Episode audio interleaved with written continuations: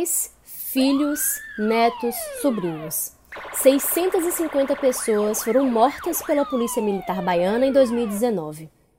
Além da maneira como morreram, a maior parte delas tem outra característica em comum: são negras. É, só no Nordeste de Amaralina, na manhã de ontem, foram quatro suspeitos mortos em confronto com a Polícia Militar. As forças de segurança já ocupam a região pelo segundo dia. A população negra é a que mais morre pela polícia, seja em números absolutos ou proporcionalmente. No ano passado, os pretos e pardos representaram 97% das vítimas da letalidade policial na Bahia. Proporção que supera até mesmo a composição racial do Estado, que tem 76,5% da sua população negra, segundo o censo de 2010 do IBGE. Um menino de 7 anos de idade foi morto com um tiro no peito. Ontem de manhã, isso aconteceu na região do Curuzu, bairro da Liberdade, durante uma ação policial. Na hora, Fernando Railan assistia a uma partida de futebol. Os números citados são do relatório A Cor da Violência Policial. A bala não erra o alvo, da Rede de Observatórios de Segurança, e que são o tema do terceiro turno dessa sexta-feira. Começa agora o terceiro turno. Um bate-papo sobre a política da Bahia e do Brasil.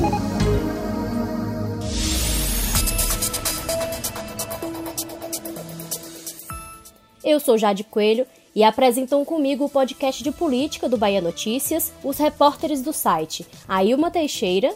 Oi, oi. E Bruno Luiz. Oi, gente.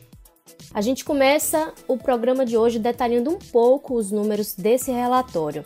Dos 650 mortos, 474 são negros. E desses, 375 são autodeclarados pardos e 99 autodeclarados pretos. Outros 161 não tiveram a cor informada nos registros da Secretaria de Segurança Pública aqui da Bahia. Esse estudo não se restringiu aqui à Bahia. A pesquisa traz dados também do Ceará, de Pernambuco, Rio de Janeiro e São Paulo. Nesses cinco estados, a proporção de mortos pretos ou pardos passou de 60%, superando em todos os casos a proporção da população que é descrita como tal em cada um desses estados. No entanto, o destaque negativo aqui para a Bahia está no fato de que o estado concentra o maior índice, né, de quase 97% de vítimas negras. E com isso, Ailma, cai aquele argumento, né, cai por terra aquele argumento de quem tenta normalizar dados e informações como essa, é, que tentam relacionar isso à população negra, dizendo que ah, morre mais negro porque a população é formada por maioria de negro e não é bem assim, não é uma coisa tão simplista. Definitivamente não, né? Não tem como tentar reduzir, porque de fato a proporção de vítimas é muito maior do que a da população. É, não adianta tapar o sol com a peneira, até porque os dados são muito enfáticos em mostrar qual é o real problema, né? Não adianta relativizar. Exatamente. E os pesquisadores da rede chegaram a esses dados, a essa proporção de 96,9%, ao analisar os óbitos com raça declarada, com base em informações recebidas tanto pelas secretarias estaduais de segurança, como via lei de acesso à informação. Bom, é, na avaliação desses pesquisadores, a distribuição da morte continua sendo parte da agenda política do Estado, com uma violência antinegra que deveria constar como parte do retrato fiel da Bahia. Esses aí são trechos do relatório. Diante dessa e de outras conclusões apontadas na pesquisa, eu fui atrás dos realizadores desse material e aí consegui conversar com o Dudu Ribeiro, que faz parte da coordenação do observatório, né, da rede de observatórios da segurança aqui na Bahia, que também é historiador e aí pesquisador nessa área de política de, de drogas, né, de combate às drogas. E para ele, a grande responsável por essa mortalidade de pessoas negras é essa política de segurança que se chama de guerra às drogas, né? A gente ouve muito esse termo ali nas discussões entre os especialistas é, de segurança pública que, segundo ele, é um modelo que fortalece a ideia de repressão, da punição e de controle de corpos. que não é um modelo voltado para tratar a questão das drogas como questão de saúde pública. Né? Ele fala que não é uma guerra contra substâncias, e sim contra pessoas.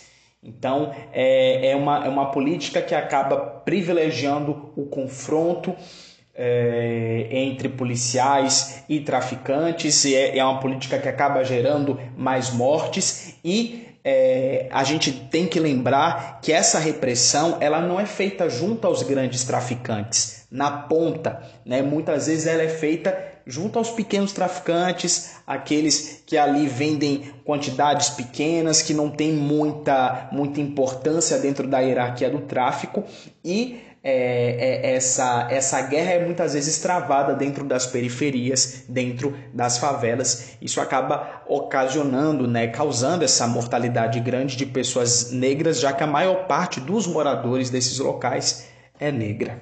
É, esse modelo de já vigora há décadas, não apenas no Brasil, como grande parte dos países das Nações Unidas. E a, o resultado é quase sempre muito parecido, né? Em países com importantes desigualdades sociais históricas, as populações já marginalizadas, elas passam a sofrer os efeitos mais perversos da guerra e as populações historicamente privilegiadas, elas participam do lucro da guerra, porque também a gente precisa lembrar que a guerra não é só produção de morte, a guerra é produção de morte para produção de lucro. Então a gente vai ver que existe um, pequenos grupos que comandam o percurso ilícito das substâncias psicoativas de lugares privilegiados, enquanto a guerra se concentra nos territórios criminalizados a partir de uma lógica irresponsável de combate ao varejo da substância. E isso é o que tem feito é, causado altíssima letalidade nos territórios negros e também altíssimo encarceramento no Brasil. É, durante o, trabalho inteiro, essa atuação militar sofre críticas, né? É, o documento chega até a classificar a polícia militar aqui da Bahia como a segunda mais letal do país nesse ano, 2020. A corporação daqui fica atrás somente da polícia do Rio de Janeiro. E aí, diante disso, a gente foi ouvir o que tem a dizer a Secretaria de Segurança Pública do Estado, e a resposta veio por meio de uma nota pequena que diz aí que as ações policiais aqui são realizadas após levantamentos de inteligência e observação da mancha criminal. Além disso, a SSP também afirmou que todos os casos que resultam em mortes são apurados pela corregedoria e no caso de ausência de confronto, os policiais são afastados, investigados e punidos. No caso de comprovação dessa atuação aí delituosa, pelo menos na teoria, né? Um ponto muito criticado no relatório e que a SSP acabou não respondendo me remete diretamente ao subtítulo do projeto, né, que é A bala não erra o alvo. É uma frase muito objetiva que com os números ilustrados aqui por nós, né, os números que estão apresentados no relatório, servem como uma confirmação do que se observa se você acompanha o noticiário. São negras as vidas perdidas com a criminalidade e também com a política de segurança pública que é empregada no Estado. E aí, a fim de responder à pergunta por que tantas mortes, os pesquisadores pontuam que a polícia que deveria ser treinada para usar a força em último estágio atua numa lógica inversa, baseada em entre aspas, atira primeiro e pergunta depois.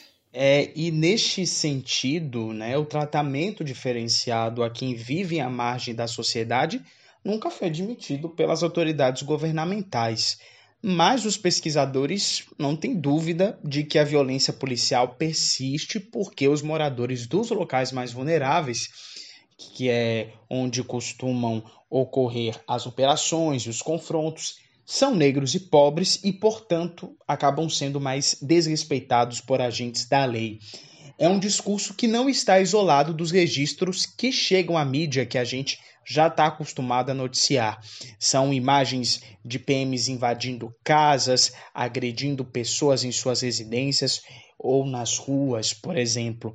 Né? Alguns casos de agressão tiveram, inclusive, grande repercussão no início deste ano, como um de um jovem que foi agredido por um policial que o chamava de ladrão e criticava o cabelo dele, um cabelo black, loiro, em um sinal evidente de racismo.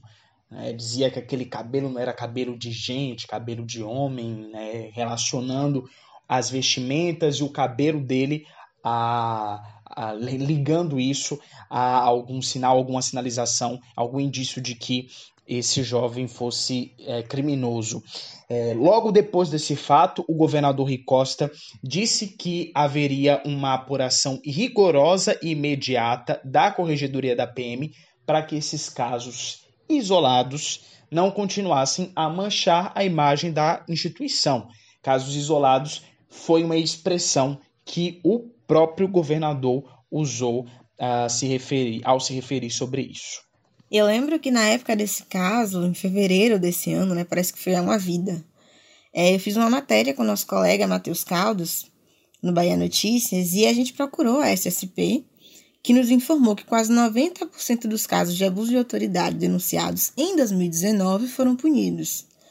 Só que um detalhe importante é que todos os agentes afastados, né, nos casos em que houve afastamento, teriam retornado às suas atividades após o prazo regimental de 60 dias. Então, para todos os casos denunciados em 2019, quando houve afastamento, o PM ficou o tempo que tinha que ficar afastado e foi reintegrado normalmente às suas atividades. Bom, mas de volta aqui ao relatório, é, eu queria chamar a atenção para um tópico muito importante que aborda a omissão de dados a apuração mostra que existe aí um contingente relevante de casos com informações não preenchidas.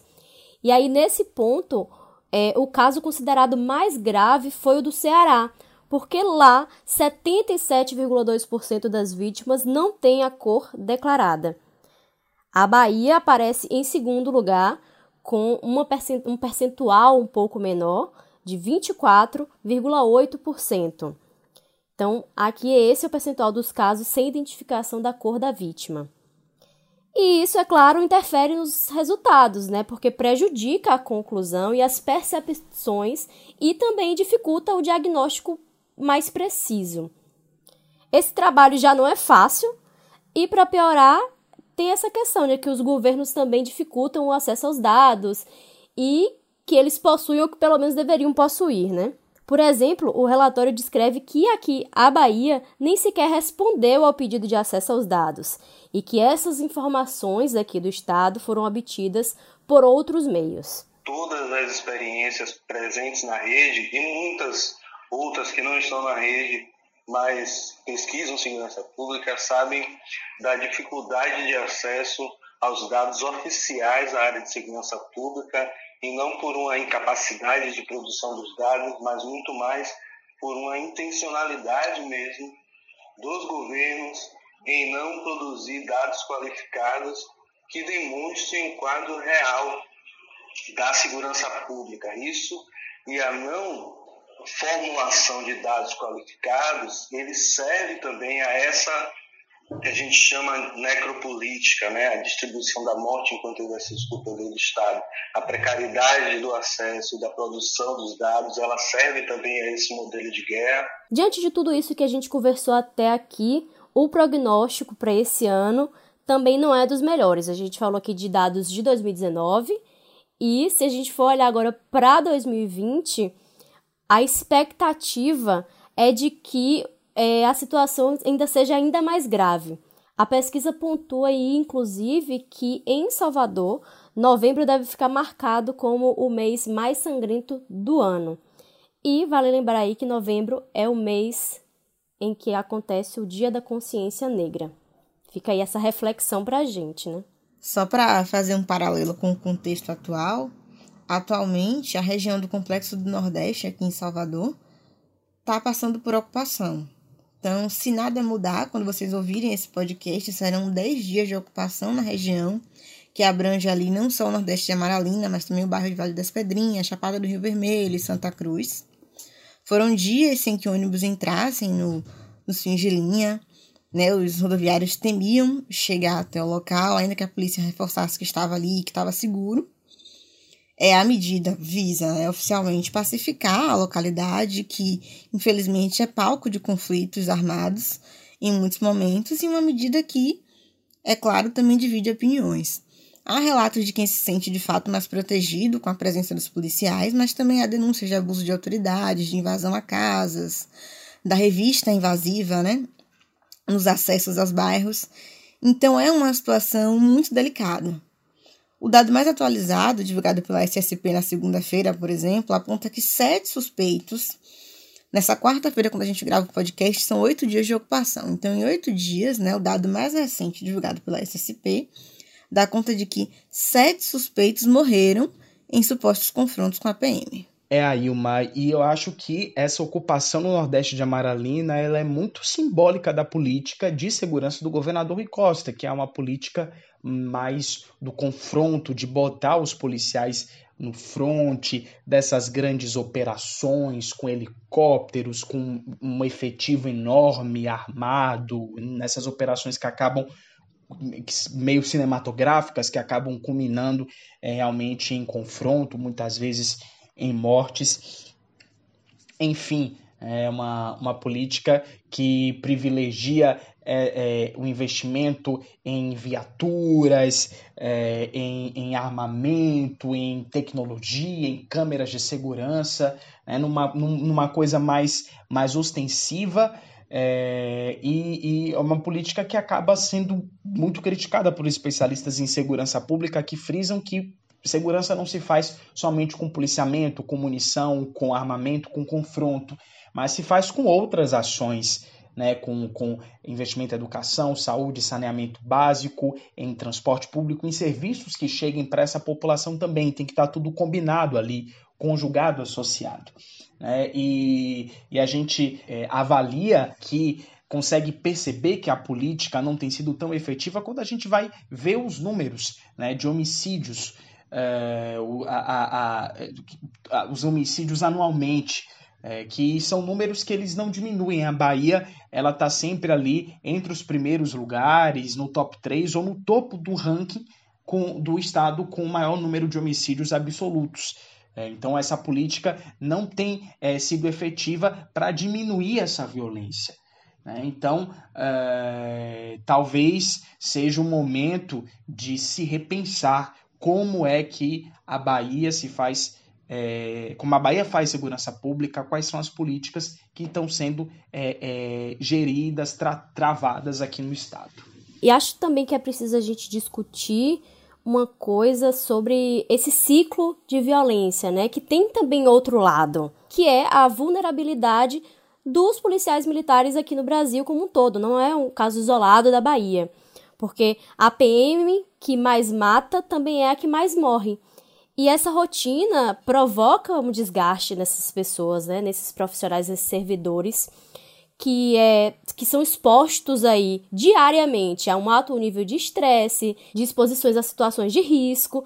Além de tudo, os salários são baixos. Então vocês imaginem trabalhar é, em meio a essas condições, com medo. Não deve ser fácil, né? Pois é, Jade, não deve ser mesmo. E eu acho que aqui vale a gente destacar uns dados sobre os assassinatos de policiais. No primeiro semestre desse ano foram 110 policiais civis e militares assassinados no Brasil inteiro.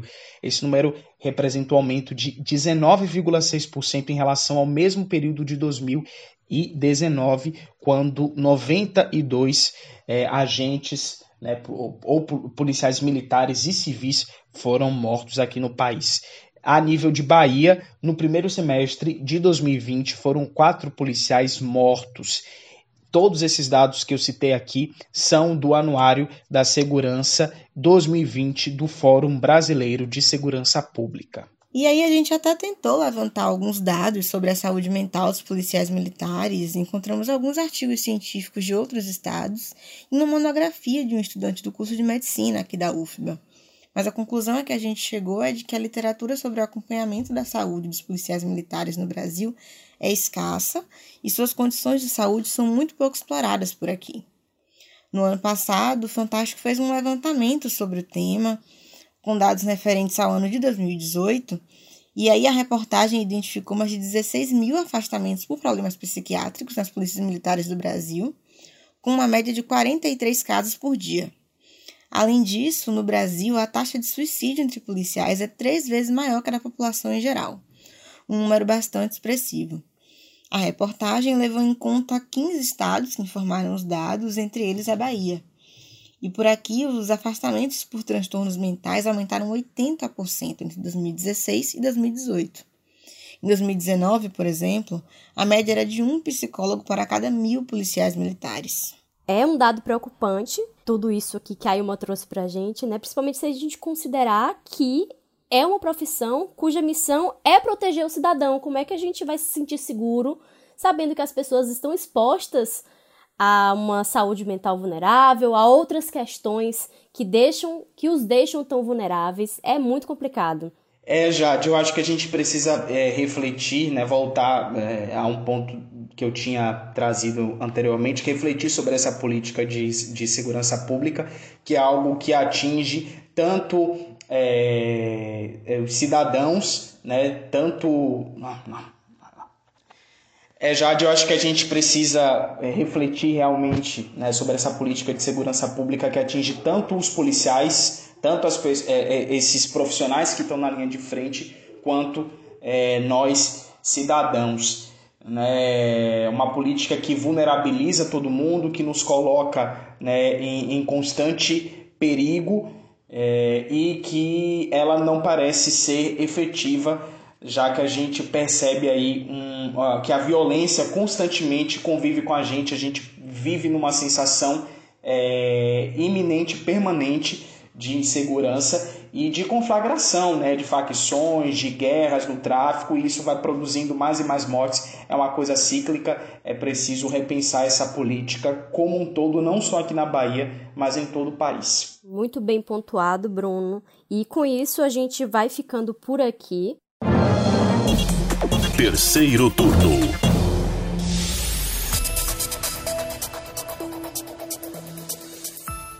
Esse foi o episódio 56 do terceiro turno. A gente se encontra de novo na semana que vem. Tchau, tchau, pessoal.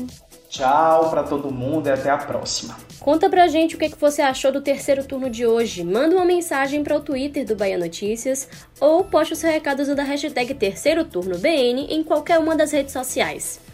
O programa foi gravado das nossas casas e conta com roteiro e apresentação dos repórteres Bruno Luiz, Ailma Teixeira e Jade Coelho.